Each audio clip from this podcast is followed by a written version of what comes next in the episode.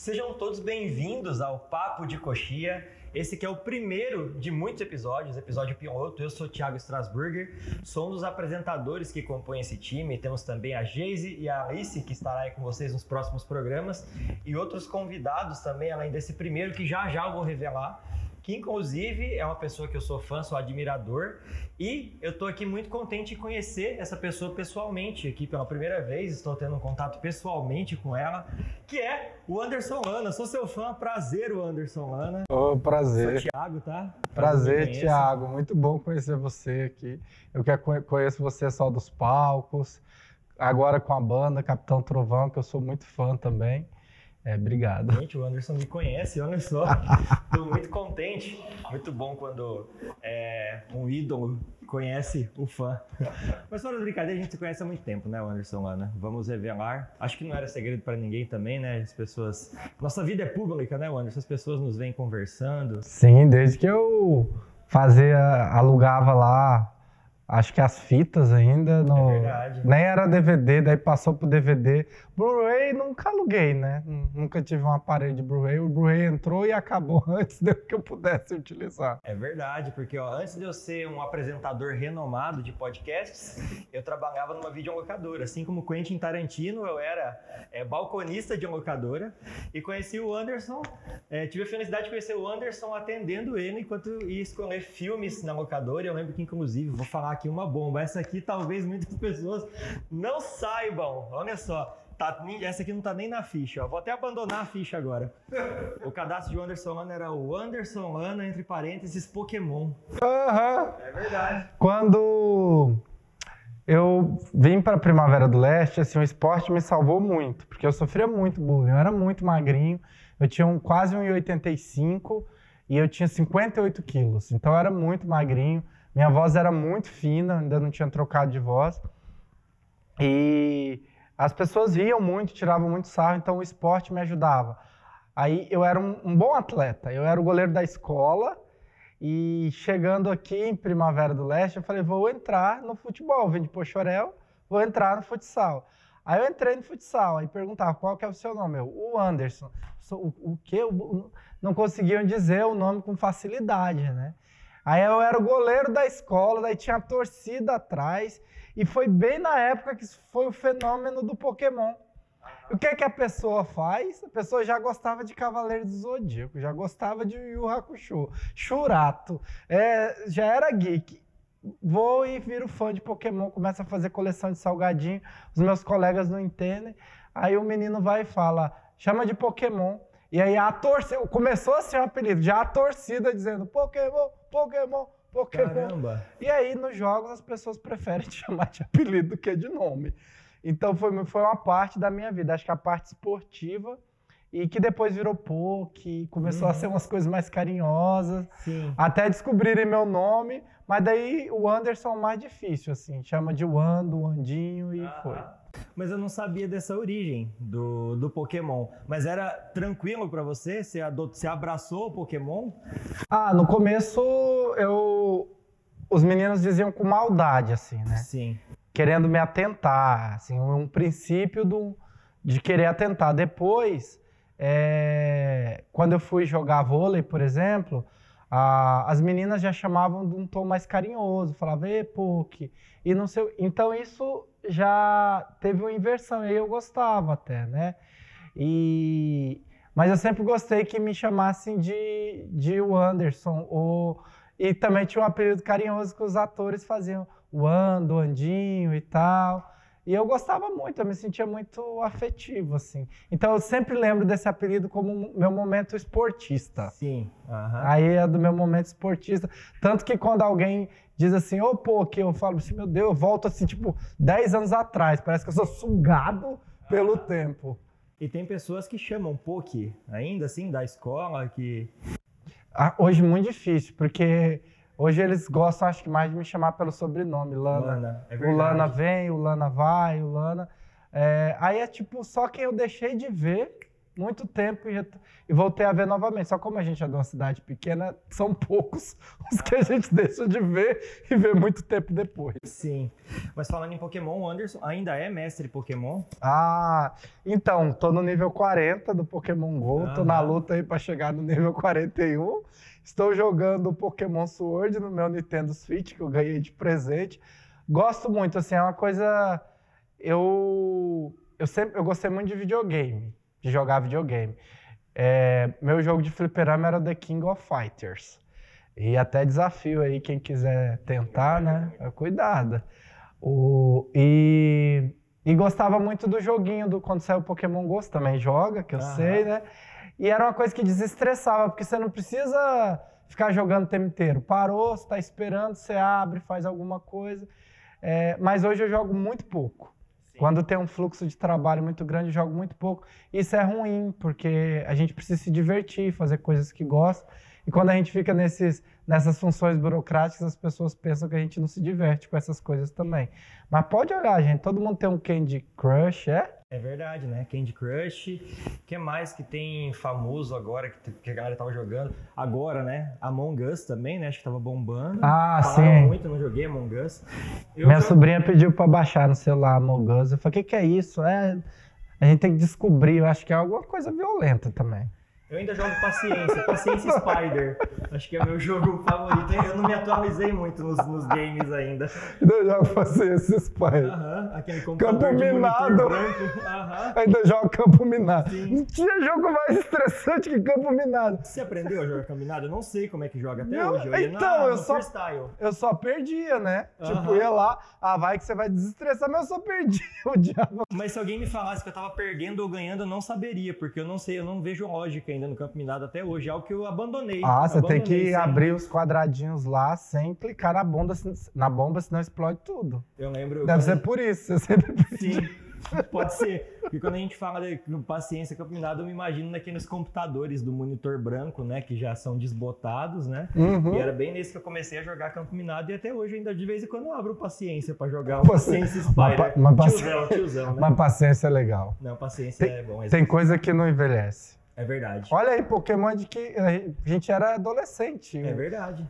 O negócio tá até hoje dando dinheiro, foi tipo maior lucro, a Niantic teve um dos maiores lucros de todos os tempos, assim, né? E cada vez saem novos pokémons, né? Porque parece que agora também, eu acho que já exploraram toda a fauna e toda a flora, agora tem pokémon, tipo um pokémon pneu, né? Não sei, umas coisas muito loucas. Sorvete. Sorvete, um pokémon óculos, tipo, meu Deus, o que que é isso? Tem um desenhista brasileiro que ele tá fazendo Pokémon se a região fosse do Brasil, assim. Inclusive, quando eu estava dirigindo para cá, eu cheguei, peguei meu celular para ver se tinha mensagem e abri o Facebook, tava lá ele desenhando um lobo guará, que é, é, que é terra e, e, e, sombrio. Então ele faz um trabalho muito bonito assim de, de design, de desenho. Tomara que dê certo, que eu vi, não sei quem me falou que uma pessoa desenhou um Uno, né?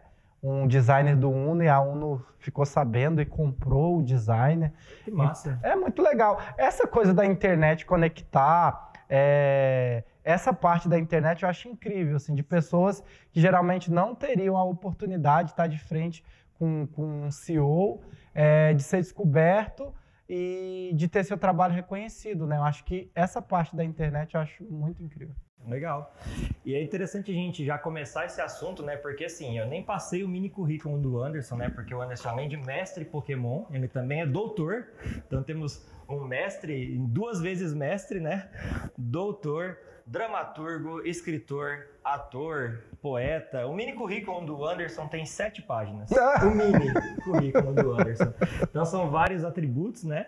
Além de um grande amigo e uma pessoa muito querida aí por muita gente, eu tenho certeza. Já já a gente vai falar um pouco desses trabalhos, né? Temos aqui até um livro que é o mais recente do Anderson, é o mais recente de literatura, né? Mas tem livros de pesquisa que estão, que já foram lançados e estão para ser lançados também, né? É, a... foi uma ideia muito legal, assim, conversando com o André que é do Teatro Faz, de publicar as pesquisas que foram feitas em relação ao teatro aqui no município. E surgiu uma coleção com seis obras, assim, muito legal. É, já está disponível, inclusive vão lá na página do Teatro Faz e solicitem. é, só é cobrado o valor da entrega, assim, tipo, se você não mora em primavera, né, para a gente enviar para vocês. Porém, é muito legal. É, não só esse meu trabalho de pesquisar, mas ver outras pessoas seguindo esse caminho, pesquisando e mostrando o mundo todo. É, o mundo todo não, porque não está em inglês, aí a gente tem que traduzir, mas mostrando a todo mundo que fala a língua portuguesa o que acontece aqui no nosso município, que deixa a gente bem orgulhoso. Então tem esse de pesquisa, mas eu estou pendido a voltar a escrever literatura, que é o que eu gosto, ou a dramaturgia, roteiros, que são coisas que eu também gosto bastante. E tem muita coisa parada, Anderson? Como é que tá? Tem coisa parada que começou a ser feita e coisa parada na cabeça para fazer? Como é que tá assim? O que, que você quer fazer agora, a hora que você fala assim, eu não quero fazer pesquisa esse ano, eu quero me envolver com a literatura, com a dramaturgia? O que, que vem por aí que pode ser dito, né? Às vezes tem alguma coisa que é surpresa, que vai revelar só no, na véspera amanhã, só amanhã? Não, não tenho isso, cara. Eu sou, eu sou metade fofoqueiro e metade ansioso, então isso prejudica muito as coisas. É uma boa combinação. então, é, tem um livro que eu quero muito lançar chamado Livro das Pessoas Indesejadas, assim, que é um livro destinado apenas para o público adulto. Eu realizei um desejo que era publicar um, uma literatura para a infância, que foi com Eu Prefiro Ser a Bruxa, de passagens da minha infância relacionadas ao cabelo. E, e depois e, e, comecei a escrever o livro das pessoas indesejadas. Só que eu escrevia um conto, parava, escrevia metade do outro e parava. Aí veio um movimento assim que parece que tudo que você escrevia poderia não tinha um, um, um momento de reflexão sobre aquilo, né? Buscava-se elementos no que você escrevia para te atacar em relação a isso a gente começou a ficar com medo, eu fiquei particularmente com medo, não deixei de fazer, mas eu achei que o livro das pessoas indesejadas poderia é, esperar um pouquinho. Mas acabei de escrever outro livro para a infância, porque ia ter um, um, um, um concurso, eu sempre pensei assim, Tiago, nossa, eu nunca participo dessas coisas. Eu falo, ah, eu tenho que fazer outras coisas, sempre coletivo, né?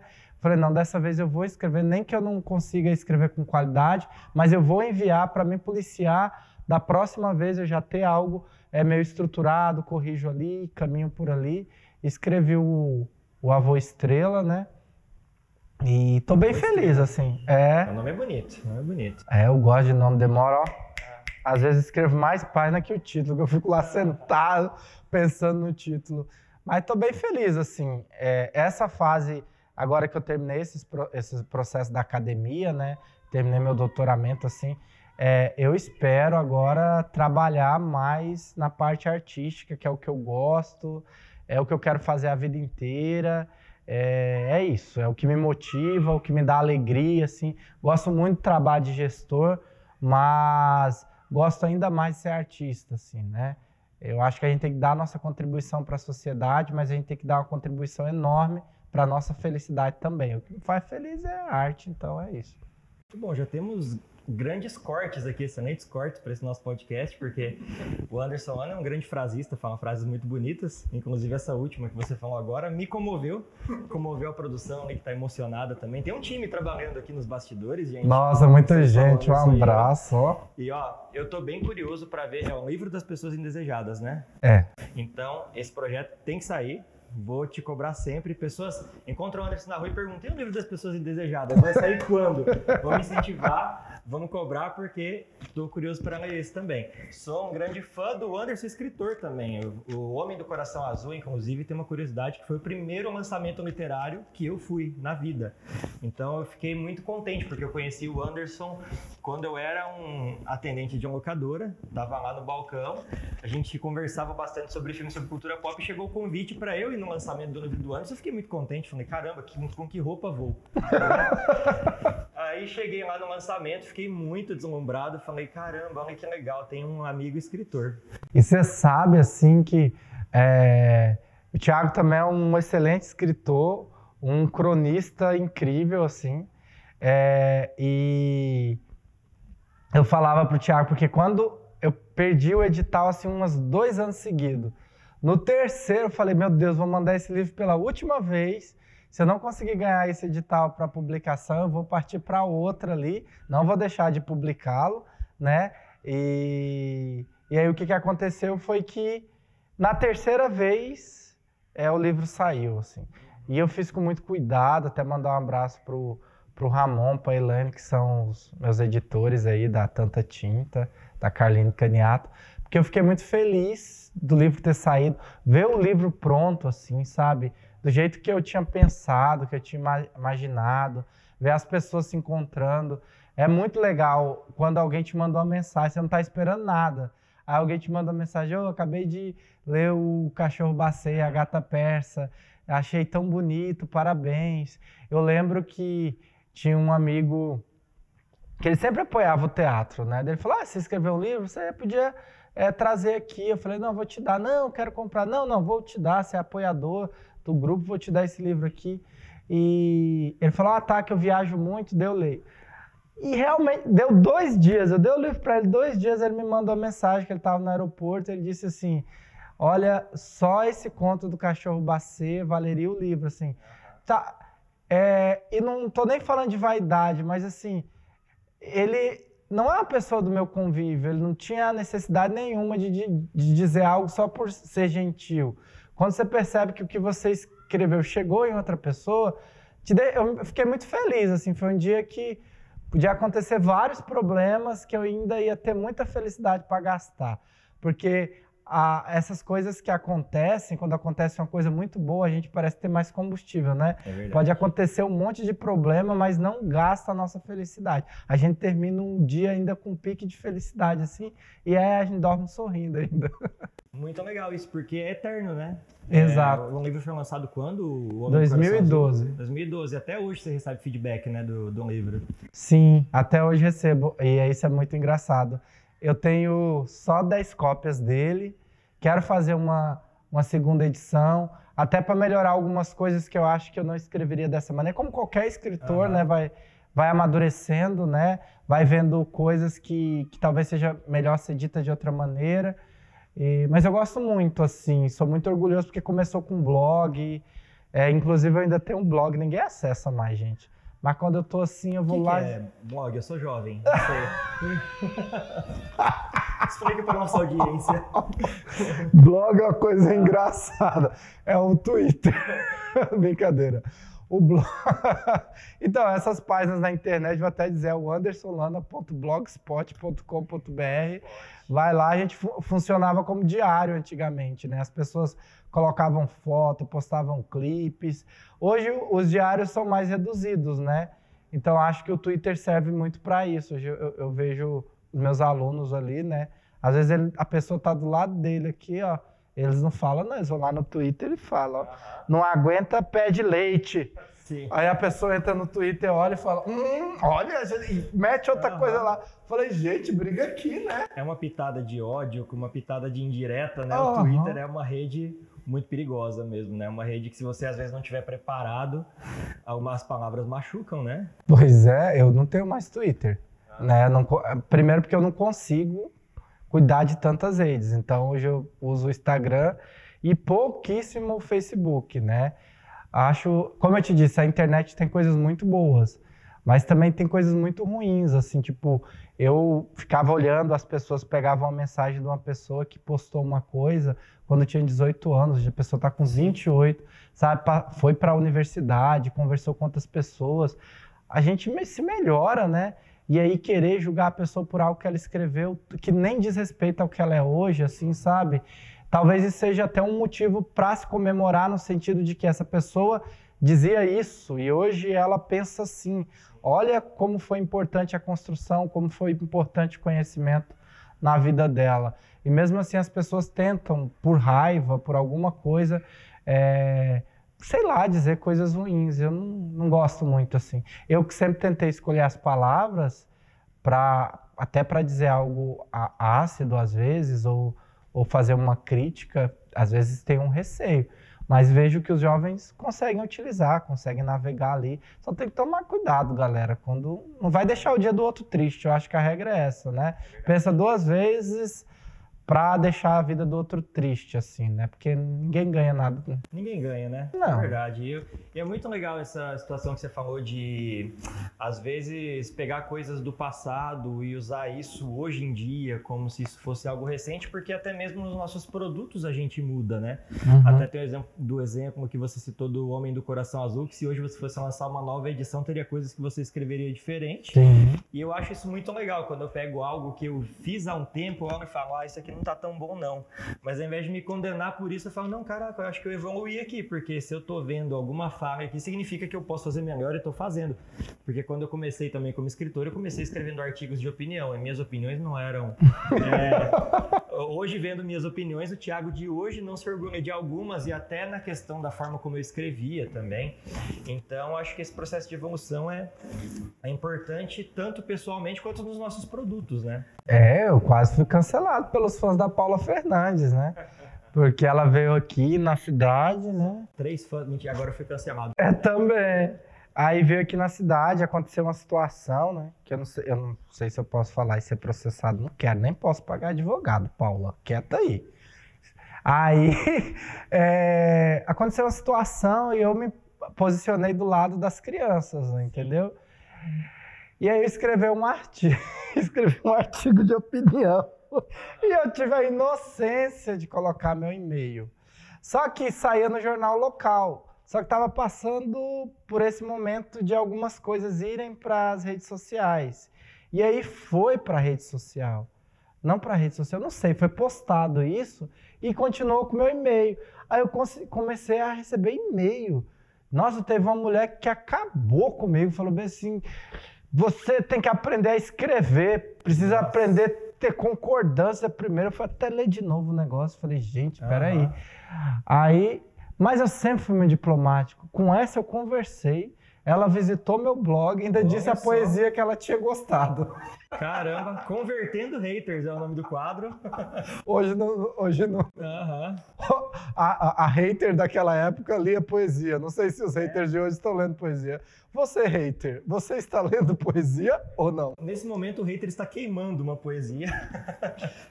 Que horror. Ah, mas é interessante esse lance de hater, porque quando escrevi artigos de opinião também para o jornal, eu recebi um hate que, me, que acabou comigo, porque até então eu recebia muitas palavras de carinho, né?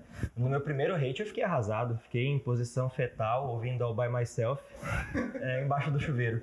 Foi muito triste, porque eu escrevi um artigo de humor, aparentemente, falando sobre como era o frio quando chegava em primavera, como é que era o comportamento das pessoas na Ah. região do Cerrado quando chega o frio.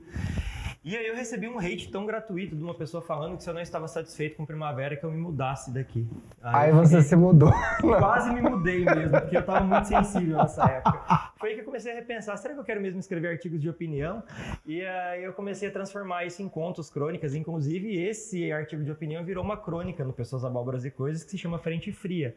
Então virou algo ficcional. Então, se eu for cancelado por alguém, essa pessoa tem que ser muito amargurada para me cancelar por uma peça de ficção. Não, mas pensa que a gente tem um comportamento muito engraçado no frio mesmo. Uhum. Eu adoro frio. Sim. Mesmo no frio anterior, tendo é, levantado toda a cerâmica do meu apartamento, Nossa, aconteceu isso. eu saí correndo da porta pensando que tava desmoronando. Você assistiu Encanto da Disney? A Ainda casita, não. que a casa tem vida? Não. É que a cerâmica começa a levantar também, mas Meu Deus, o barulho é de. Des... Não sei, né? O barulho pareceu que tava caindo alguma coisa. Saí correndo pro corredor. Olha a inteligência, saí correndo pro corredor, né? Porque cai o apartamento, o corredor não vai cair. a dor fica intacto. Aí depois eu. é, Mas eu gosto do frio. E a gente tem um comportamento engraçado, porque faz frio durante uma semana. Então a gente tem que aproveitar, a gente tem que fazer nosso chocolate quente, a gente tem que pegar aquela roupa que tá de frio há muito tempo, pegar aquele sobretudo que faz a gente suar, marque tudo, meter um monte de camiseta. Aí sempre tem. Eu lembro na escola que tinha um menino que. Olha, sempre tem alguém que vai com a camiseta para dizer que não tá sentindo frio. Sempre tem. Eu acho que você me disse que você já foi esse menino, não foi você? Já, na verdade, eu gostava de andar de jaqueta no sol. Pra mostrar que eu era muito gótico. Muito mal. Estiloso. Então eu tava no sol com uma jaqueta de couro, uma calça preta, morrendo de calor, mas eu não admitia. Hoje eu admito. Então, eu, eu sempre achei meus braços finos. Daí era, olha a pessoa com baixa autoestima no colégio. Então, quando fazia frio, era ótimo, só no moletom e usava moletom, porque isso foi engraçado. Um dos bullying mais pesados que eu sofri foi jogando basquete. Começava, basquete. a tortura começava assim, time com camisa, time sem camisa. Começou a tortura. Falei, gente, se eu tirar a camisa aqui muito magra, esse povo vai rir de mim. Tive uma sorte, time de camisa, time de, cami é, time de camisa, de repente, time sem camisa. Quando eu tirei a camiseta, já comecei a me sentir mal. Meu basquetebol já diminuiu a qualidade, que não era muito alta. E aí eu tava correndo, pingando a bola, assim, né, de armador. E um menino gritou assim: Ei! Por que você não faz assim, ó? Pra ver se incha. E todo mundo riu. Eu não sabia onde enfiava a cara, cara. Sabia onde enfiava a cara. Você vê como marca, né? Porque as pessoas às vezes não levam a sério muito bullying.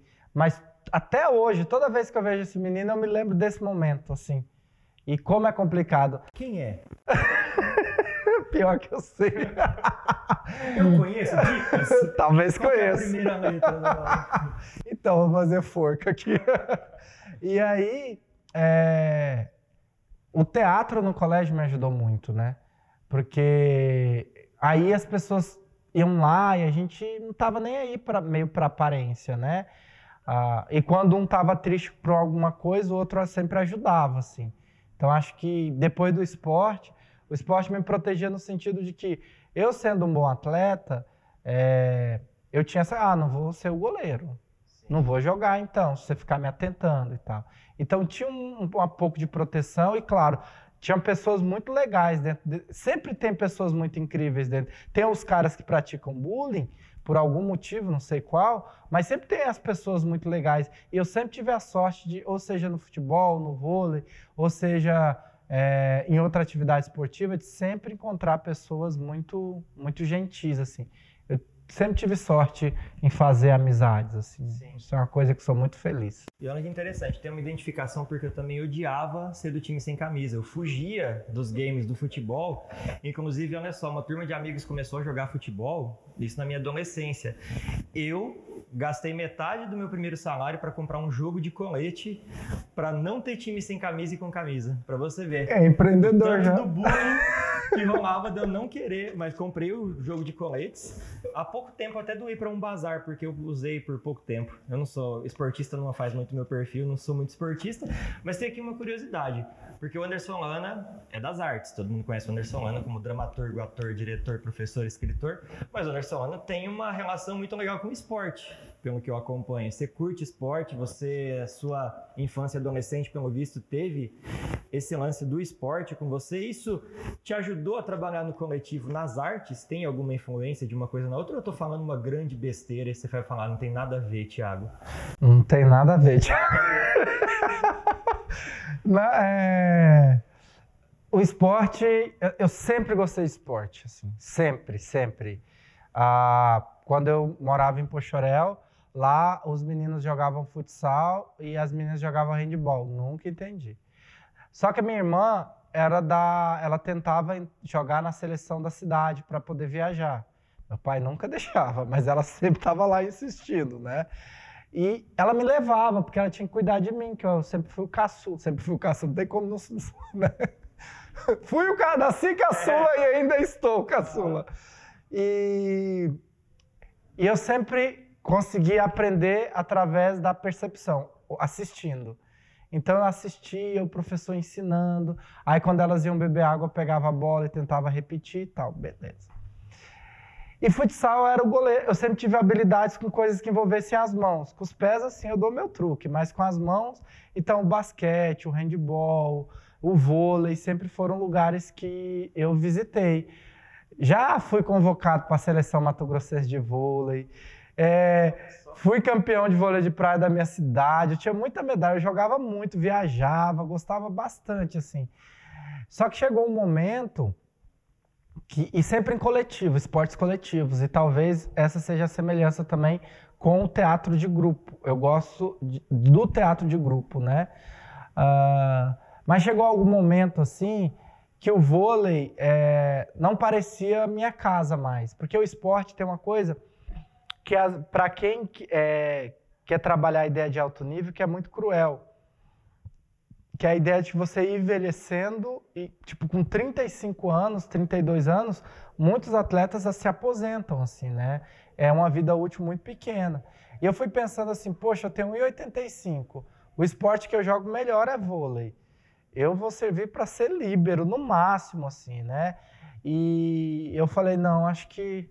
E eu sempre, nunca fiz nada que eu não pensar... Não é que eu queira chegar, né? Mas eu sempre miro muito alto, tipo eu tava pensando na seleção brasileira. Eu vou chegar na seleção brasileira. Para pelo menos, sei lá, acertar um, uma seleção mato-grossense e tal.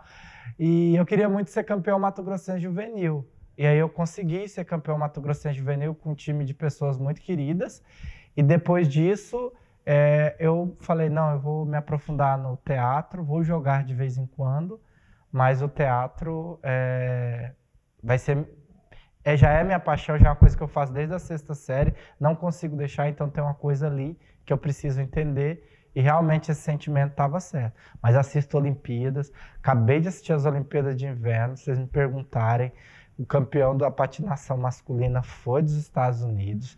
Tem todo o rolê da, da menina da Rússia lá, que doping, concorreu, parece que Sério? a equipe não ganhou medalha. Acompanha. De novo, porque nas Olimpíadas teve algum lance assim, né? Na verdade, to, a, o Comitê Olímpico Russo lá, a equipe não pôde utilizar a bandeira da Rússia. Mas isso na de inverno também? Na de inverno também. Olha só. Porque parece que não era muito claro essa coisa de doping lá. Sim. O Brasil ganhou alguma coisa nas Olimpíadas de inverno? Hum, não. Mas eles. Mas tem vários atletas, cada vez tem mais atletas indo. Na Olimpíada passada teve uma patinadora do Brasil e eu assisti a apresentação dela. Medalhista? Não, não, Thiago. Eu sou empolgado, desculpa. Tô representando a nossa audiência, que eu sei que 98% das pessoas não assistiram às Olimpíadas de Inverno, então a minha curiosidade é legítima. Mas assistiram a Aitônia. A Aitônia, muito legal. Então, e... Mas é, eu assisto, gosto muito das Olimpíadas. Ah, cara, eu acordava de madrugada para ver campeonato mundial de vôlei feminino, porque o vôlei, basicamente, os campeonatos mais importantes aconteciam no Japão, na China, daí já viu o fuso horário acordava de madrugada para assistir. É, não tinha isso de ter o vídeo né, no YouTube Sim. depois. Uhum. né, então você tinha que assistir ou você não ia ver. Era muito legal. E é uma parte que eu gosto muito. Adoro assistir esporte. Fui nas Olimpíadas do Rio de Janeiro. Acompanhei de perto as Olimpíadas. Empolgado, né? E não assisti nenhum, nenhuma partida de medalha, porque ah, essas coisas, os ingressos vendem muito rápido, né? E aí, não, vi salto ornamental, bem de longe, assim, mas vi. Mas assim, a gente sabe que a seleção brasileira de vôlei não reconheceu o Anderson Lana, né? Mas o Anderson Lana foi reconhecido com várias outras, com vários outros títulos, inclusive de jovem inspirador do Brasil, né, o Anderson? Medalhista nesse, né? Então, isso é muito. Como é que foi, de ser um jovem inspirador reconhecido? Porque assim, quem convive com você já sabe que você é um jovem inspirador. Mas como que é ser reconhecido nacionalmente como um jovem inspirador? Qual que é o peso desse título, Anderson? Ah, então, mas tudo foi tão rápido, Thiago, que eu não conseguia mensurar, assim. Porque, por incrível que pareça, eu recebo muita crítica o dia inteiro, assim, sabe? Eu recebia, é, tipo, como eu coordeno teatro, sabe? Eu até brinco com os meninos, assim, ó. Eles entravam na sala e falavam que eu puxava saco tal pessoa. Daí entrava tal pessoa e falava que eu puxava. Eu falei, meu Deus, vocês precisam parar hoje, deixa dar um tempinho. Então, a gente não consegue ver direito o que a gente faz dentro do que a gente está fazendo. Às vezes a gente precisa ficar longe para entender a importância do que está acontecendo ou das pessoas que estão na vida da gente. E eu estava em casa, aí um amigo meu foi me visitar, né? E a gente estava mexendo na internet e eu vi lá Prêmio Jovens Inspiradores do Brasil. Falei, vamos escrever. Daí ele falou, ah, se inscreve. Naquele momento eu gravei o um vídeo, cara. Se disponibilizar esse vídeo, eu tô na cama, Sério? com a camiseta, nada a ver. E eu falei do projeto do teatro aqui e tal. E de repente começou a me ligar o 11, o número 11, né? Eu falei, ah, não vou atender. Fininvest. é cobrança. Eu não quero assinar essa telefonia, não quero. E aí, até que eu falei, ah, vou atender, né? Tá ligando demais. E é o mesmo número, mudou, né? Porque o, o outro pessoal é esperto, fica mudando. e falou: ah, somos aqui do Prêmio Jovens Inspiradores do Brasil, você é um semifinalista. Aí você precisa vir aqui para São Paulo. E é um prêmio, tipo. Olha só.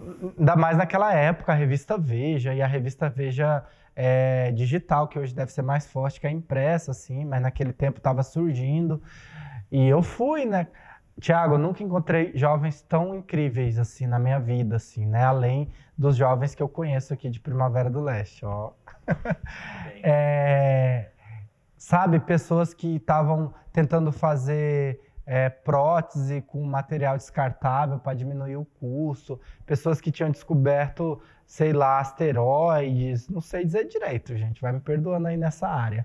É, pessoas incríveis, assim, que faziam museu para pessoas com deficiência visual, Cara, cada projeto maravilhoso que eu fiquei pensando, gente, difícil vencer aqui. Eu conheci uma menina que ajudou a criar o portal, ela estava na equipe que criou o portal da transparência. Entende? Uau. Sim, eram pessoas assim fabulosas. E beleza, daí a gente foi para essa semifinal. e aí, Thiago, foi engraçado que eles colocaram um monte de palavras assim no quadro. Tudo é estresse, educação, sabe? Palavras, só palavras jogadas e disseram assim: essas palavras aqui resumem uma coisa. Aí, os, que, quem sabe o que é? Aí, 25 jovens inspiradores do Brasil, a maioria engenheiros, né? Tinha mais que duas pessoas das artes lá, que era eu e mais um menino, mas que tinha um projeto é, ligado ao artesanato. E as pessoas falando não sei o que, não sei o que, não sei o que. Não sei de onde veio. Eu só olhei para o quadro e falei é, mobilidade urbana. Eu falei, pô, tô em São Paulo, cara, tô demorando três horas para chegar nos lugares aqui. O grande problema do mundo tá sendo a mobilidade urbana, né? E aí eles falaram, parabéns, tá certo. E eu, no meio de 25 pessoas, eu falei, nossa, que legal, tô no jogo. Eu falei, tô no jogo. Sim. Tô no jogo, agora, agora eu tô pronto. Não, ó, afiei igual o mosquito pra picar a gente, ó, e falei, tô no jogo. Aí depois eles deram uma outra tarefa que era falar sobre como melhora a mobilidade urbana, como melhora a situação do trânsito. Poxa, fiz FETRAN quanto tempo, gente? Olha só. Aí enquanto todos. E, e, é legal que todo mundo falava de aplicativo. Ah, aplicativo, aplicativo. Eu pensei, poxa, meu pai, meu pai, para ele usar o cinto naquela época, né? Hoje ele usa, era difícil. Meu pai não vai entrar no aplicativo. Sim. E aí eu falei do processo de educação para o trânsito, trabalho no colégio e tal. Aí já foi um, um discurso diferente. E aí a última tarefa era você levar duas coisas que simbolizavam você e falar por que aquilo te simbolizava. Aí é a minha área, né? Aí eu levei um passarinho, lembro de origami, de suru, né? Dentro de uma caixinha. Vai sair uma pomba, né? Exato, voavam todos pelo espaço, depois se abraçavam e faziam um coração. Um origami. Aham. E eu dizia muito uma frase que eu sempre repito, que a gente é passarinho, que a gente nasceu para voar. A gente pode até parar, pousar para reavaliar as coisas, mas a gente nasceu para alcançar as coisas mais altas, assim, né? E aí as pessoas ficaram muito felizes. Aí foi o resultado dos finalistas. Só que meu nome é com W, saiu em ordem alfabética. Ah. Aí eu ia rolando o, o, o, mouse assim, ó. Sim. E os nomes, e os nomes, até que deu nove. Aí só tinha mais um. Foi, ah. e agora? E aí eu fui finalista. E isso foi, eu fiquei muito feliz, fiquei feliz pela cena de teatro aqui do, do, nosso, do nosso município. É, depois eles escolheram três projetos para ganhar uma bolsa de estudo. Eu não estava entre os três projetos, mas os três projetos que foram escolhidos eram incríveis, incríveis assim. Quando escolheram os dez finalistas, não tinha ninguém cujos projetos não, não eram incríveis. E eles mesmos disseram isso e eu sentia isso, entendeu? Agora você pensa, no meio de mais de 6 mil projetos brasileiros, Sim. o projeto de teatro de Primavera do Leste é, ser reconhecido assim como um grande projeto de empreendedorismo, é, de que impactou na comunidade. Eu fiquei muito orgulhoso. Muito legal, né? É. E na época eu votei bastante, inclusive mobilizou bastante a cidade, né? Eu lembro que muitas pessoas ficaram imbuídas e orgulhosas de ter o Anderson nessa final. Era, era o Facebook, né? A, rede, a principal rede Facebook. social, o Facebook bombou as pessoas aqui dando maior apoio. Foi muito bonito de ver assim. Fiquei muito orgulhoso. Falei, caraca, é meu amigo, olha só. Ah, fiquei feliz. E a, a, assim, é, a gente sempre diz assim, ah, Às vezes na cidade tem pessoas que não gostam da gente, pessoas que gostam da gente, mas eu sempre me senti muito amado, tanto em Pochorel, na cidade que eu nasci, quanto aqui em Primavera. Eu sempre senti que tinham pessoas que gostavam muito de mim, que, que torciam muito para que desse certo, que torciam muito para as coisas acontecessem. Já ouvi palavras muito duras de pessoas que não me conheciam, que não sabiam do trabalho, da lida do artista, assim, o que é ensaiar para apresentar uma peça, que é se dedicar por aqueles 50 minutos para trazer o, o, máximo que se aproxime da perfeição em respeito com quem está assistindo, com quem adquire o ingresso. Mas as pessoas que me amam são bem mais poderosas e potentes na minha vida, assim. Então, mesmo que, sabe, tem um comentário pesado, cruel, de pessoas que talvez gostem de mim pelos motivos incorretos ou por coisas que eu tenha feito também, que a gente é falho, mas as pessoas que me amam, me amam com muito mais potência. Então, às vezes eu sinto a raiva, mas é, esse amor, ele derrota bastante as coisas, assim. E eu consigo ficar bem. Eu consigo no outro dia ou na outra semana estar tá bem, assim. E, e às vezes eu nem entendo. Às vezes eu chamo, eu chamo na chincha. Eu falo, por que, que você está com raiva? O que, que eu te fiz? Por que, que é isso? Eu não sei o quê. Sabe? Você sabe o que acontece? Sabe quanto custa? Sabe o que, que faz? Entende? E... Mas às vezes eu deixo para lá. Hoje eu já deixo para lá, assim. Hoje eu aprendi muita coisa. Eu entendi também que é, o intolerante você não chega aonde o intolerante vai chegar. Ele consegue lugares assim tão profundos, tão horríveis, que você não vai chegar até lá. Então, para que discutir com o intolerante? Se ele é intolerante. É, não importa o que você diga, Exato. o que faça, né? A, a posição dele vai ser sempre essa, né? Exato. Enquanto a gente ali está pensando em mudar, crescer, aprender, né? Talvez o intolerante não tenha essa, essa posição de aprender, né? De humildade, de se colocar no, no lado de ouvir. E tenho certeza, sim, que realmente existem muitas pessoas que te admiram, até porque a gente está falando de um projeto que não é um projeto individual. O seu projeto de vida é algo que diz sobre você. O legal é que o seu projeto de vida ele disse sobre a sua comunidade. E é um projeto de sucesso, porque a gente está falando hoje de três grupos ao qual você é diretor, mas além desses grupos, existe uma boa parte da população que é impactada pelos projetos de teatro, né, Anderson? É, e como é que é esse lance dos projetos de teatro? Vamos falar assim, para quem não conhece, eu ia até falar assim, para que explica pra gente como é que funcionam as do teatro, como é que começou, como isso fomenta em primavera, para quem não é de primavera conhecer. Mas é importante a gente falar também para até que algumas pessoas de primavera saibam, porque tem muita gente que está aqui que às vezes não sabe do quanto isso impacta, né? De como que é a sua relação com isso e como que é você a sua realização pessoal em ver esse projeto dando certo, esse projeto funcionando, impactando tantas vidas. É, é tudo começa assim, com a pergunta. É, ah, você é um bom ator, você, você podia ir para o Rio de Janeiro, para São Paulo e tal. Eu comecei a perguntar por quê? Por que eu preciso ir para um lugar que eu não conheço ninguém, que eu não tenho nenhum vínculo, que o território às vezes pode ser hostil comigo porque eu não conheço ninguém, ninguém me conhece. Por que eu não posso ser ator aqui? Onde eu moro, da onde eu tô, porque eu não posso falar daqui. Eu posso até ir fazer projetos nesses outros lugares, como os grupos fazem, circula bastante, apresenta em outros cantos, mas por que a gente não pode surgir aqui? Então, a gente pensou muito nisso, e a gente pensou assim, ué, e quando a gente cansar, o teatro vai parar no município? Então, a gente precisa fomentar com que outras pessoas também façam teatro. E aí surge a ideia de escola.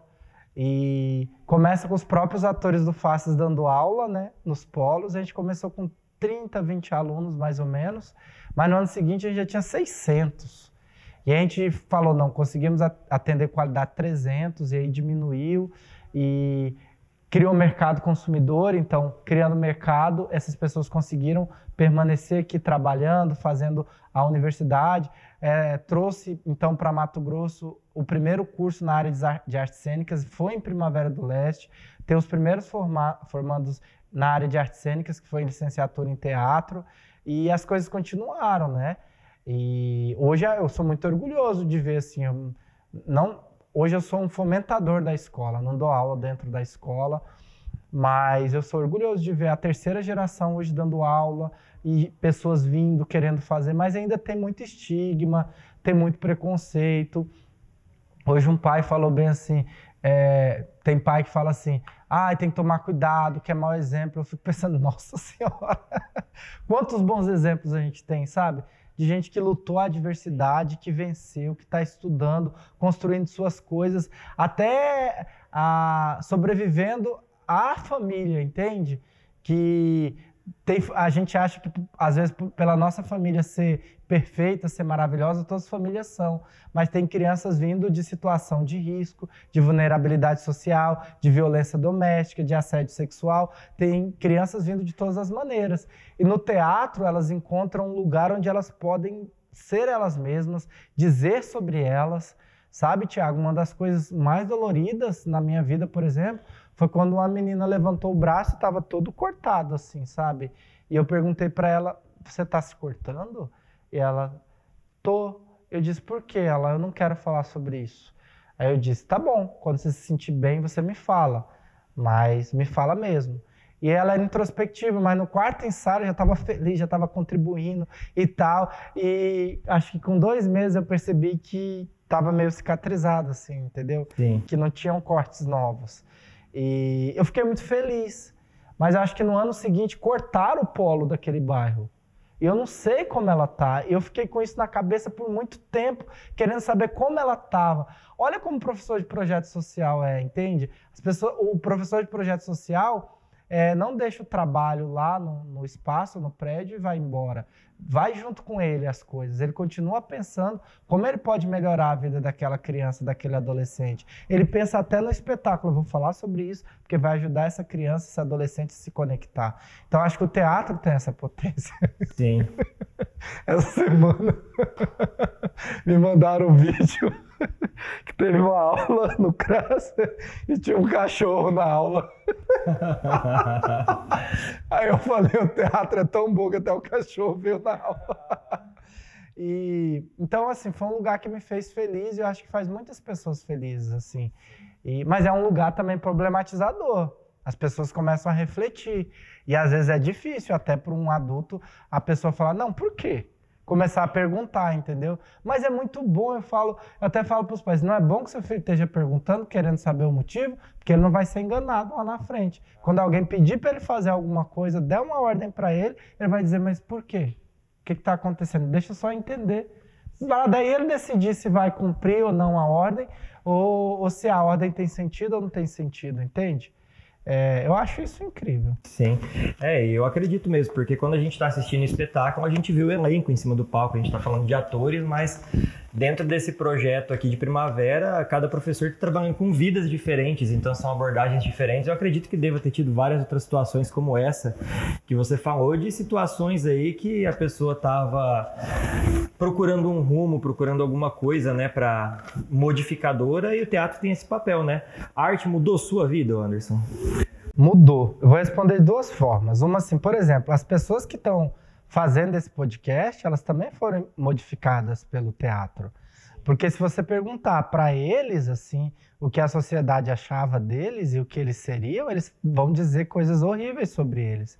Entendeu? E eu tenho muito orgulho de saber agora que eles estão organizando um, um trabalho, empreendendo, criando algo que é deles, que foi pensado por eles, estruturado por eles, e que se alguém disser que eles não vão conseguir, hoje eles nem vão escutar falar, ó, oh, amigo, se você não vai ajudar, belezona, tá?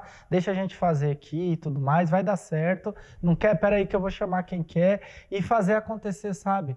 Essas pessoas saíram desse campo de ouvir e deixar com que as coisas destruíssem eles, para ir para um campo de confiança, de maior autoestima e de modificar o lugar que ele está inserido. Hoje eles além de fazer, eles motivam outras pessoas a fazerem também. Então isso é muito incrível. E claro que mudou minha vida para sempre. Meu Deus, eu era super introspectivo, uma pessoa que sofreu bullying por causa do cabelo, por causa do corpo, por causa da voz fina, né? Que vivenciou coisas na infância assim que foram muito pesadas e eu acabei percebendo, e isso me dava raiva. Por que que os desenhos, os filmes, tudo era perfeito, se resolvia, e na minha infância não? Entendeu? E tanto que hoje, quando eu vou fazer um espetáculo para a infância, eu tomo esse cuidado de não deixar tudo como se fosse um conto de fadas perfeito.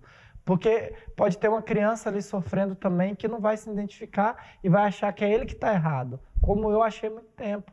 A arte me salvou de tantas maneiras que eu não consigo nem, nem dizer é, como seria a minha vida sem ela. Eu acho que seria é, terrivelmente difícil. Assim. Eu estaria numa infelicidade extrema, porque a arte me fez especial. assim. Ela olhou para mim e disse assim: Você, com o que você tem, é importante para o mundo e você tem a possibilidade de mudar as coisas que estão ao seu redor. E ela dizia isso para mim baixinho, sabe? Como se fossem as batidas do nosso coração, assim. Quando a gente está no, no, escuro, no silêncio, a gente consegue ouvir. Então dizia dessa forma e eu escutei e, e continuei fazendo, assim. Quando os dias estavam difíceis, continuava fazendo. E hoje eu me sinto mais forte, mais preparado, me sinto mais confiante, sem medo, acho que posso enfrentar muita coisa, né? E isso foi a arte, foi a empatia que ela traz. É, e impacta bastante, né? Porque a gente está falando também hoje do Anderson, artista, mas eu também é, vai faltar coisa porque com certeza vou esquecer das várias atribuições. Eu não falei que o Anderson Rana também é secretário de Cultura, né? É, Estou nessa tá função. Tá nesse, nesse posto de secretário é muito legal o respeito com o qual o Anderson trata todas as outras vertentes artísticas. Então, por exemplo, eu sou da música, tenho banda, a gente tem hoje circuito do rock, tem espaço para a galera do forró, para a galera da MPB. Quem diria que hoje Primavera, por exemplo, exemplo, já tem um projeto de MPB que dura o quê? Cinco anos? Tá com cinco anos um projeto de MPB contínuo? Ô, Thiago, não faz comigo. É, aproximadamente entre, entre 5 e 15 anos. Eu sou ruim disso. Aproximadamente. É bastante, gente. Pôr do sol com MPB, olha só. Primavera hoje é uma das poucas cidades do mundo que tem uma praça do rock. Então, assim, a gente está falando de literatura, de dança, de teatro, é, várias outras vertentes artísticas que são contempladas por conta do Anderson hoje ser secretário e ter feito vários projetos pensando em várias outras vertentes artísticas. Mas voltando a falar do, do, do teatro, como é que foi esse start? Tipo, é isso que eu quero fazer. Como é que o Anderson pensou nisso? Ah, teve duas professoras importantes. Uma foi a professora Davina, na segunda série, que ela é, pedia para eu declamar poema. E ela não se importava que a minha voz era muito fina, então foi a única pessoa, a primeira pessoa que eu criei um vínculo assim é, nessa, nessa parte, porque a professora Leila também, tipo, nossa, a professora Leila do Pré-1 foi uma das coisas mais maravilhosas da minha vida, a maneira que ela me amava, assim, e amava todos os alunos, olha, tive muita sorte. E aí veio a professora Davina, que começou com a poesia. Aí depois, na sexta série, a professora Ana Rosa fez um trabalho, ela pegou aquele livro condensar, a professora já era, olha como é que é. Ela pegou o livro dos, de Machado de Assis, tem uma versão condensada. Já é difícil um pouco ler Machado de Assis ali na, na sexta série, a gente estava com a versão completa, condensada, a gente se esforçava mais para entender os caminhos que o autor foi, o que ele cortou do, do livro maior. E aí a gente começou, a, ela falava, olha, para fixar o conteúdo do livro, ela pedia para a gente montar uma peça de teatro. E ali começou tudo. E eu nunca parei. Só que meus amigos paravam. Eles falavam, ah, eu também quero fazer teatro. E paravam. Aí eu me mudei para Primavera na sétima série, montamos um grupo de teatro começo a gente tava com aquela coisa da americanização, né? Pra você ver, ó, vocês iam me cancelar. Se vocês me pegassem naquela época. Porque tudo a gente tinha que ser americano. Né? O nome do nosso grupo é Dreamers Moon. Tinha uma Kimberly no espetáculo. Não, o mas... Josh. Mas no futuro depois teve no Velha Joana e várias Kimberly. Kimberly, Josh, Michael. E seria comum, porque tinha a, a Ranger Rosa, que era a Kimberly. É verdade. Né? A Kimberly, uhum. o Billy, o Zack, a Trinity o, não vou se lembrar do, do vermelho. Aí, uh, depois disso, a gente virou Sonhadores da Lua, né? A gente traduziu o título, né? Porque não tava legal.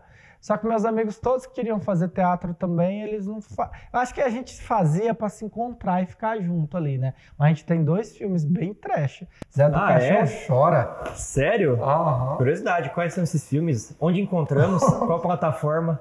A única diferença é que o Zé do Caixão criou uma linguagem que é trash. O nosso uhum. era para ser um drama e, e é aterrorizante. é o Somente os Bons Morrem Jovens, porque o Renan se, a- se assustou, mas é uma música do Iron Maiden, acho que é Ah, the verdade, Goods Are tá Young. young, Verdade. Aham. Ele, ele falou, você não conhece essa música, é muito alternativa. Eu falei, você vai se surpreender.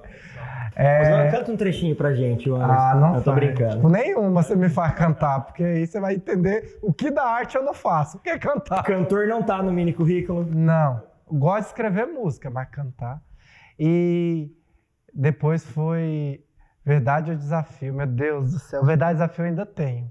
Não, eu não tenho, mas uma amiga agora ressurgiu com ele e me mandou print dela assistindo o vídeo. Funciona.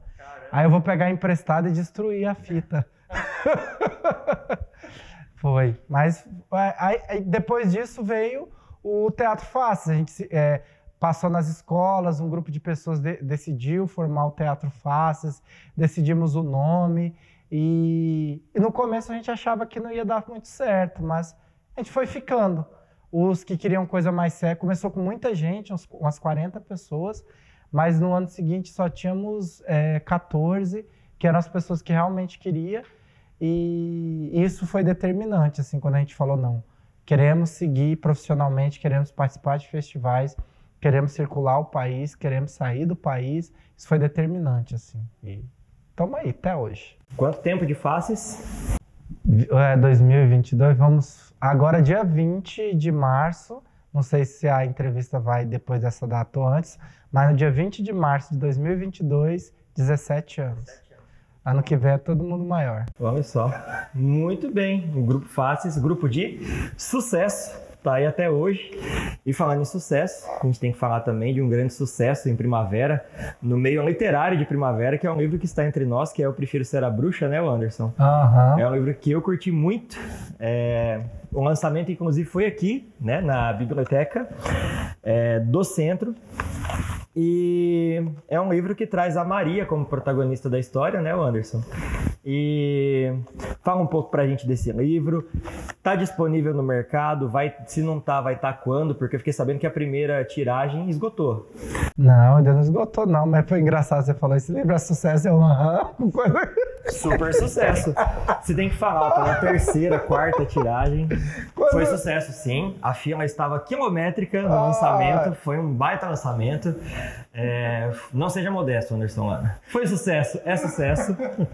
Ah, o Thiago é muito generoso, mas assim, realmente eu fiquei muito feliz das pessoas que vieram, que adquiriram o livro, assim. É, eu escolhi a Maria por vários, vários fatores. assim. É uma história da minha relação com o meu cabelo. Meu cabelo é, sempre foi um cabelo crespo, agora não parece muito, gente, porque ele afinou, caiu. Fiz várias coisas para que desse certo ficar aqui, né? E, mas meu cabelo sempre foi muito crespo e volumoso. E eu lembro que eu sofria muito bullying por causa dele, ao ponto de chegar uma época que eu rapava. E era um bullying pesado, porque as pessoas não falavam, ah, seu cabelo é crespo, falavam, seu cabelo é ruim, cabelo de bombril. Esses dias, se você acredita que eu- a gente tava falando de implante capilar, é um assunto super interessante. E aí um rapaz falou, ah, mas por que, que você, quando for colocar, não coloca um cabelo liso? Em 2022! Olha só. Entende? E eu até brinquei com a pessoa assim, a gente tava numa roda de pessoas e eu não queria quebrar o clima, né? Eu falei, toma cuidado, você vai receber uma palestrinha aqui na frente de todo mundo. Aí a pessoa ficou meio, entendeu, né, que foi fora de tom e, e já quietou. Mas imagine, agora imagine a, criança, a criança no colégio. E eu queria ter referência, queria ter livros. E eu tenho três sobrinhas. Aí eu falei, não, vou pôr uma referência é, feminina. E eu tinha três alunas que me inspiraram muito, que elas passaram pela transição. E, e aí eu escrevi, eu pre- eu prefiro ser a bruxa dessa menina que é impedida de ser uma fada numa brincadeira de fada, porque ela não tinha cor de fada e não tinha o cabelo de fada. E, e ela fala: Ah, tá bom, eu prefiro ser a bruxa, porque a bruxa pode ser o que ela quer, pode fazer as coisas que ela quer. E a Maria é muito inteligente, muito empoderada, é, deu a volta por cima. As outras crianças entendem, né? É, e acabam percebendo que elas estão. que existe um preconceito estrutural e que às vezes os pais passam para as crianças também, né? E é legal para o pai ler com a criança para poder refletir sobre isso. Quando ele diz, hoje é dia de preto, né? Ah, trabalho, serviço de preto, é, inveja branca, coisas que ele não percebe que está tá dentro do preconceito estrutural. E quando a pessoa se vê reproduzindo preconceito estrutural, ela fica assim, ai não, não, não sou, sou é, é, só mudar, é só melhorar, entendeu? Não é uma coisa assim para você. É... Porque se é estrutural, já está presente na nossa sociedade. O que a gente tem que tomar cuidado é de ficar reproduzindo. A gente precisa identificar e não reproduzir. Gente, eu fui fazer uma pesquisa numa escola que a maioria dos alunos da sala eram crianças negras e eu coloquei passarinhos lá e perguntei que, é, qual passarinho você gostaria de ser, e a maioria das crianças colocou o passarinho branco, tipo, dois colocaram o passarinho preto. Agora você imagina uma sala com 15 crianças pretas, dizer que prefere ser o passarinho branco, que o herói seria o passarinho branco, tipo, tem alguma coisa acontecendo. O que a gente está dizendo para as crianças sobre as personagens pretas, os animais pretos, as coisas pretas, entendeu? Então é importante a gente perceber isso. Então eu prefiro ser a bruxa, vem para falar sobre esse assunto. E foi feito com muito carinho. Foi premiado na, no edital Estevão de Mendonça, que você também foi premiado. Parabéns. Não uma obra tão boa quanto essa, mas. Ah, com uma obra incrível, gente. Não acredite no, no Tiago, ah, leiam. Não foi tão sucesso. Pessoas, abóboras e coisas, né? E eu fiquei muito feliz com até a, eu tive a oportunidade de trabalhar com Raimundo Rodrigues, que eu sou super fã, né? Desde que eu vi Capitu, que eu pesquisei sobre a vida dele, hoje é dia de Maria, então eu falei, meu Deus! Raimundo Rodrigues é, é, o roteirista? Ele é o diretor de arte. Diretor de arte. Ah, é... Nossa, direção de arte dessas. Nossa! De Capitu, hoje é dia meu de Maria. pedacinho de chão, o que é aquilo? Poesia. E aí, a, ele tem uma das pessoas que, uma das artistas que, que ajudam ele, que é a Débora Badawi, eu dei meu livro para ela, né? E ela falou que preciso te contar uma coisa. Uma vez eu me vesti de fada para ir numa festa fantasia e eu não sei se ela falou se foi o pai, o tio dela, que falou para ela assim que ela não podia ir de fada porque fada não era daquela cor, que fada não Caramba. tinha aquele cabelo. Olha para você ver que incrível, tipo, a mesma coisa que acontece no livro aconteceu com ela na infância. E ela falou para mim assim: Nossa, eu gostaria de ter lido esse livro quando era, quando era criança, porque eu adorei a Maria, adorei como ela é, conseguiu lidar com isso. Que se eu tivesse lido esse livro, eu teria lidado melhor. Então isso me deixa muito feliz, né? Porque eu realmente escrevi para crianças que possam estar passando por essa situação ou para crianças que tenham amigos e que, né, né que tenham cabelo crespo para não se comportar dessa maneira que são só cabelos diferentes, gente. Cada um tem um cabelo que reflete sua personalidade. E é isso. E eu vi muitos feedbacks públicos, né, de pessoas que marcaram nos stories, falando que leram, que gostaram. Teve os reposts, né, que acompanhei. Mas além desses, teve, tiveram feedbacks em relação ao Eu Prefiro Ser a Bruxa que mexeram com você? Você diz positivo ou negativo? Eu pensei em positivo, mas se teve negativo, pode falar também. Sempre tem negativo. ah, mas positivo, acredito que tenha tido. Você já citou um exemplo né, de um positivo, mas assim, de pessoas do seu convívio que você tenha recebido algum feedback. Ah, eu recebi de muitas, é, de muitas crianças com cabelo crespo, assim. É, os pais é, fotografaram, filmaram lendo, perguntando se ela tinha gostado. Elas falaram: gostei muito da Maria, Maria é muito legal, eu pareço com a Maria. Foto, eu recebi foto da criança do lado da, da imagem da Maria, né? Assim, coisas que foram muito bonitas, assim, tipo, das crianças felizes, porque a Maria tinha um cabelo parecido com delas, assim. Que é igual aquela foto do menininho se encontrando em canto, assim, que é a foto dele. É verdade, muito bonito. Essas aquela... coisas são muito legais, assim. E eu não via muitos livros com pessoas parecidas comigo, sabe? Ah, e... Mas negativo também teve. É... Teve uma pessoa que disse que o final tinha que ser feliz, porque não entendia porque que uma das crianças não tinha é, feito as pazes. Aí eu disse que não era assim, que quando as crianças. É, tinha criança que, que refletia, às vezes, a vontade do pai. E o pai não melhora. Sabe, as crianças melhoram mais rápido do que os adultos, né?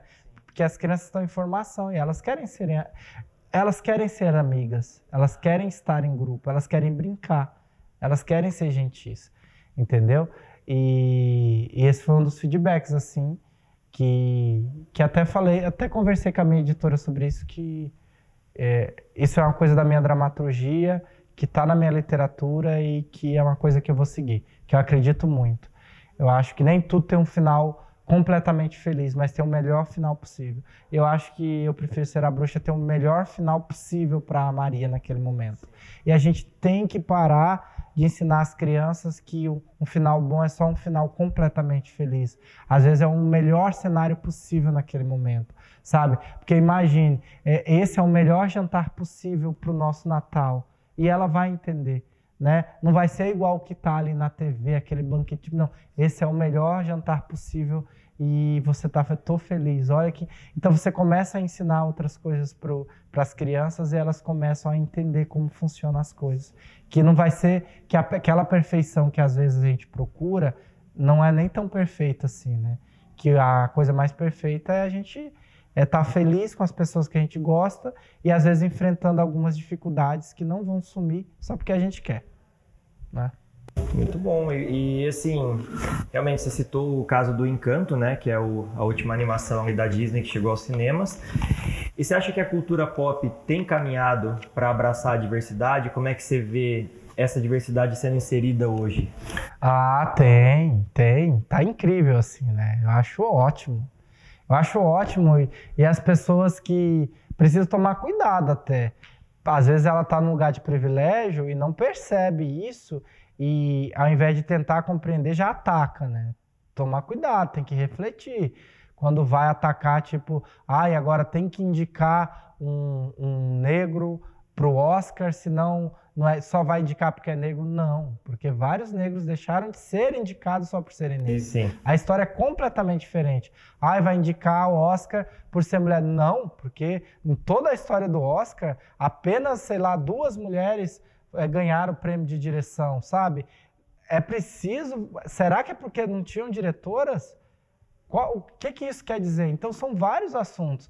Olha o Oscar, pela uma vez só, em toda essa história, um filme não americano ganhou o prêmio de melhor filme, entendeu? Sim. E que foi recente. De melhor filme do mundo, né? É, você foi o Parasita. Ver... Agora, sempre os Estados Unidos fizeram o melhor filme do mundo. Será? Quem assistiu é, é, Cinema Paradiso? Será que aquele filme naquele ano não foi o melhor filme do mundo? Sabe? Quantos filmes já tiveram de outros países, tipo Fabuloso Destino de Amélie Poulain? Será que quando ele foi feito, né, tá certo que hoje tem a problemática de trazer uma França que não existe, que eu já vi essa crítica, mas será que naquele momento ele não foi uma das obras assim mais impactantes? E é um filme francês? Então, assim, como que é, a gente precisa caminhar isso? Agora eu vejo a, a a Marvel preocupada, a DC preocupada, e é muito legal, gente. Olha aí, a Bruna Marquezine vai fazer, vai, vai ser uma das protagonistas de um, de um filme de super-herói. Olha que incrível. Isso só é possível graças a essas, discurso, a essas discussões. Porque senão era perigoso eles colocarem lá um americano e, sei lá, passar um bronzeador artificial, o cara parecendo Trump, né? E ser o super-herói, entendeu? É, e não é legal, sabe? poxa, tantos atores incríveis, atrizes incríveis, né? Ah, e é legal, a gente vai ver o filme e se encontra, sabe? Se percebe. Cara, pensa como vai ser divertido ir assistir um filme e ver a Bruna Marquezine lá. Cara, é você vai falar, nossa, a gente se conecta muito, a gente percebe que legal, que legal. É, eu acho incrível, assim, particularmente acho incrível. E, e, olha que tem, a gente participa de edital, né? Tem lá a pontuação para quem é mulher, para quem. E a gente tá tranquilo. Toma. Teve uma vez que a gente até falou, nossa, nossa maior nota, a, a nota maior possível para a gente é 7. Mas a gente reflete e fala, ah, gente, quantas vezes a gente teve o privilégio, né? É verdade. Uhum. Então é isso. Eu acho que ceder é muito difícil, né? Abrir mão de tudo é muito difícil, né? Mas quando todos são beneficiados, ou pelo menos têm uma chance de competição, acho que é mais legal vencer até, é mais justo, sabe? Quando as condições é, são as mesmas, a competição é, é melhor, é mais justa. Sim. E tem caminhado muito bem, né, mesmo esse lance da cultura pop. Eu também fico muito contente em ver tanta representatividade, até porque torna as peças muito mais interessantes. Até pra gente como espectador, quando a gente vê culturas diferentes sendo retratadas em peças que até então eram muito clichês, a gente como espectador ganha também. E falando também do Eu Prefiro Ser a Bruxa, que ele é uma obra artística, mas ele também é algo que entrou em muitas casas, né? Então, ele teve, você teve esse feedback de muitas pessoas que vieram falar com você, mas tiveram muitas pessoas que leram e levaram essa mensagem para si sem necessariamente vir te dar esse feedback. E essa sensação é muito legal, né? De quando você faz um produto artístico e vai para o mundo. Aí as pessoas recebem, cada uma recebe de uma forma e pode estar impactando a vida de alguém de uma maneira que você não saiba e nunca vai saber o bem que você fez para a pessoa, né? Tem uma história muito curiosa em relação ao Homem do Coração Azul que quando eu lancei o meu livro Pessoas, Abóboras e Coisas, uma moça que mora lá no Paraná veio me chamar querendo comprar o meu livro, porque ela viu em alguma página de algum influencer aqui de Primavera do Leste. E ela falou: Quero comprar seu livro porque uma vez você estava lá na biblioteca municipal e eu queria muito um livro do Anderson, Homem do Coração Azul, e eu estava mudando de primavera. E eu não podia pegar o de lá porque eu precisava devolver. E aí você conversou com o Anderson, o Anderson assinou um livro e você levou para mim. Você presenteou aquela moça que seis anos depois veio comprar o meu livro, relembrando dessa história, porque eu consegui um livro seu para ela. Então, olha só. Quando ainda tinha um do Coração Azul, porque ele tá fora do mercado agora, né? Ela leu o livro e falou: gente, pelo amor de Deus, a literatura primaverense não pode ser essa. Tiago, me dá o seu. Tenho que ler alguma coisa legal de primavera. Não, é responsabilidade. Ela leu o meu depois de ler o do Anderson Lana, que inclusive premiado pelo prêmio Funarte, né, o Anderson Lana.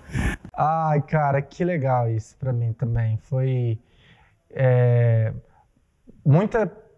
Pouca gente conhece esse prêmio porque é para textos de teatro, né? Então eu ia falar, me conta sobre o Funarte. É, quem é do meio que conhece? Então a, a Funarte, que é a Fundação das Artes, é, que é um, um, dos, um, um dos departamentos do Ministério da Cultura, né? Criou esse prêmio de dramaturgia, que é o prêmio Funarte para textos, para fomentar a escritura de textos. Só que eu nunca deixo de montar o que eu escrevo. E o texto tem que ser inédito. Aí, e a minha expertise é mais para infância e adolescência. Eu falei, ah, não, vou escrever um textão para o público adulto, porque a ideia está aqui de um texto público adulto. E eu lia muito, aí eu vou, vou, começar a parte chata, eu lia muito Beckett, né? E eu falava, eu quero fazer algo Beckettiano, que é trabalhar a ideia de repetição, sabe? E tava o lance das fake news, eu queria repetir a história várias vezes para que o público é, decidisse o que era real ou não. E mandei, Thiago, assim. E, e você manda com pseudônimo, né? Que as pessoas hum. não podem saber quem escreveu. E quando saiu a, a, seleção dos vencedores, saiu com pseudônimo. Então ninguém sabia, sabia que era de Mato Grosso. E aí eu não queria dizer, porque poderia acontecer alguma coisa, recurso e tudo mais. Sim. Aí até que saiu com o meu nome, né? Daí depois passa tempo do recurso, daí saiu o nome oficial. Ah, eu fiquei muito feliz. Eu lembro que um, um amigo, Vicente, ligou e falou: Meu Deus, não acredito, você ganhou o prêmio Fundar Dramaturgia. Caramba. Eu saber. E aí que eu entendi a importância, assim, porque pensa, é um texto por região. Então, o melhor texto do Centro-Oeste para o público adulto foi o meu, o Anderson, de Primavera do Leste. E eu fiquei feliz por ser de Primavera, eu fiquei feliz por ser de Mato Grosso e por ter ganhado esse prêmio. Eu acho que é, as pessoas todas ficaram. E isso é, abriu portas para mim fora do estado também, é, abriu discussões para que eu participasse de discussões. Então eu fiquei muito feliz assim. E geralmente eu não foi a primeira vez que eu participei do Prêmio Funarte. A primeira vez um amigo ajudou e eu coloquei meu pseudônimo com um pedaço do meu nome, eu fui inabilitado, não pude nem concorrer. Aí dessa vez é, a gente fez certinho. E eu fiquei muito feliz, Thiago. Assim, nossa, é, é uma situação indescritível você saber que outras pessoas que não te conhecem nem sabem o nome de quem escreveu leram e e se sentiram tocados pelo que você escreveu e falou, nossa, que, que texto legal, assim. Vamos dar o prêmio para ele. Vamos premiar esse cara. Vamos premiar esse cara. Foi muito legal. Cara, que legal. O Anderson, e a gente sabe que hoje você é gestor da cultura aqui de Primavera do Leste, né?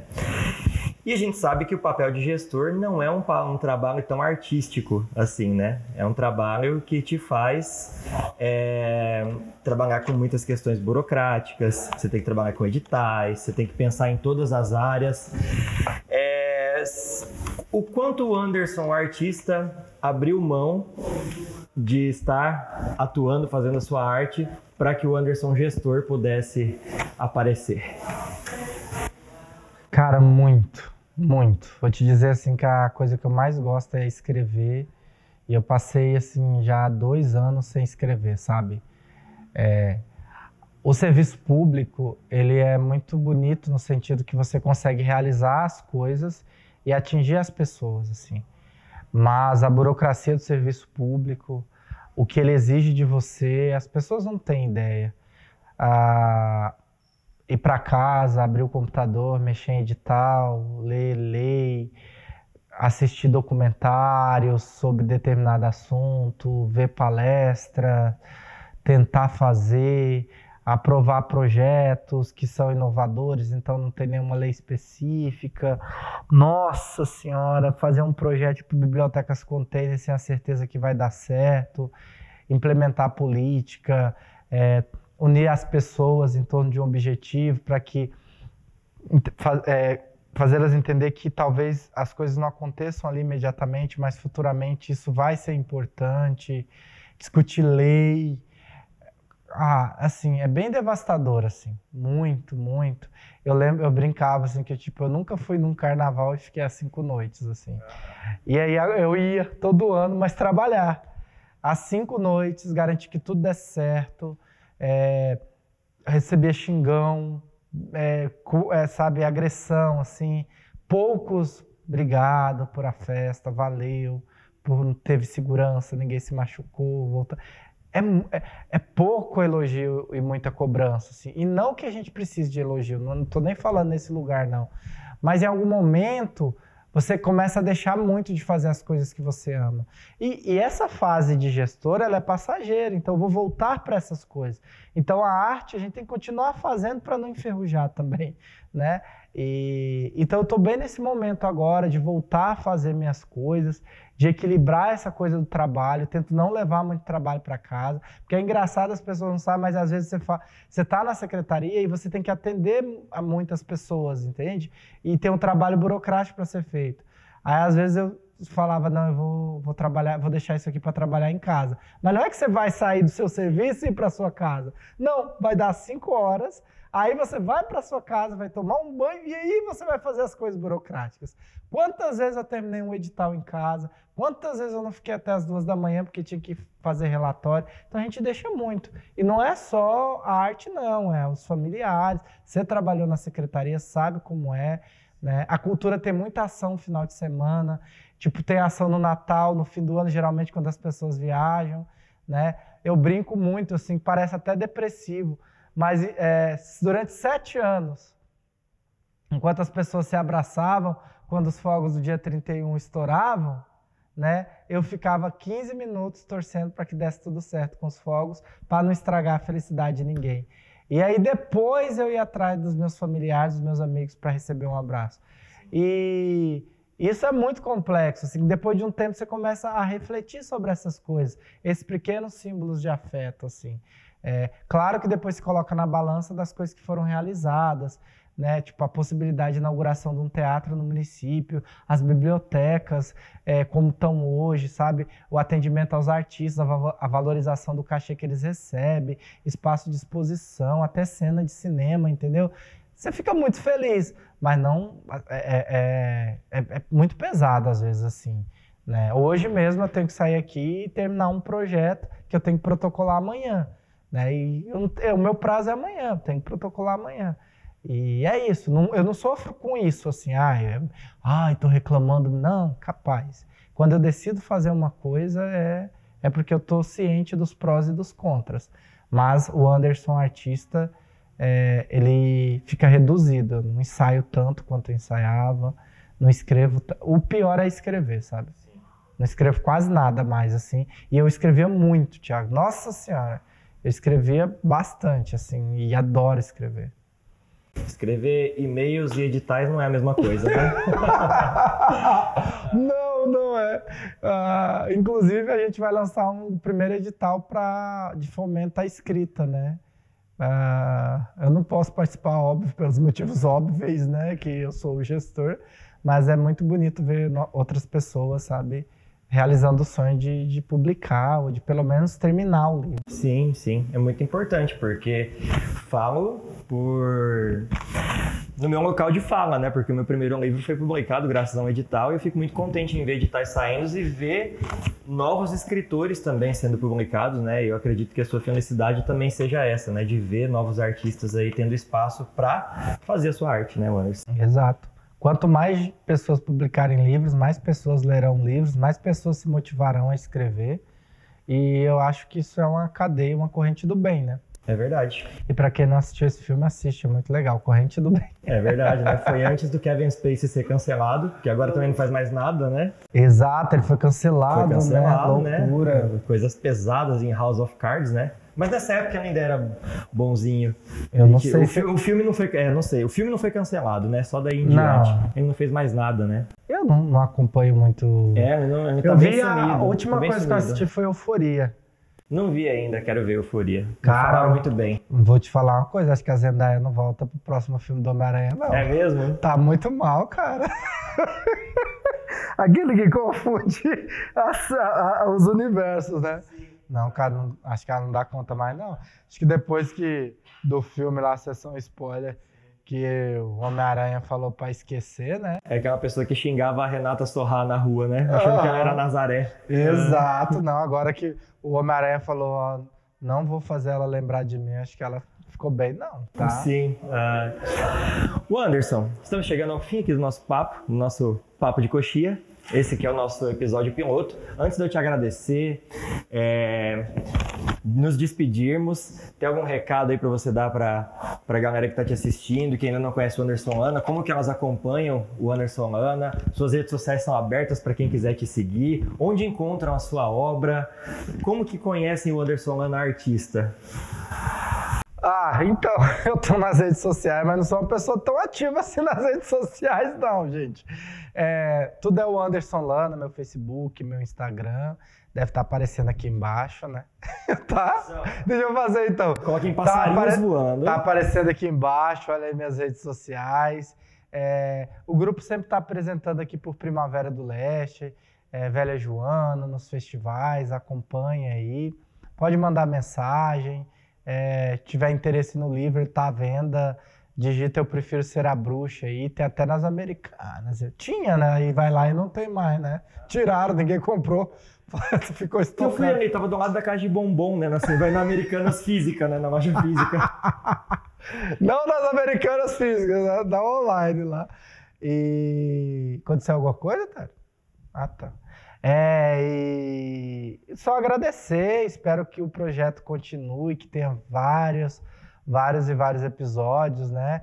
Com pessoas mais divertidas do que eu para dar audiência, né?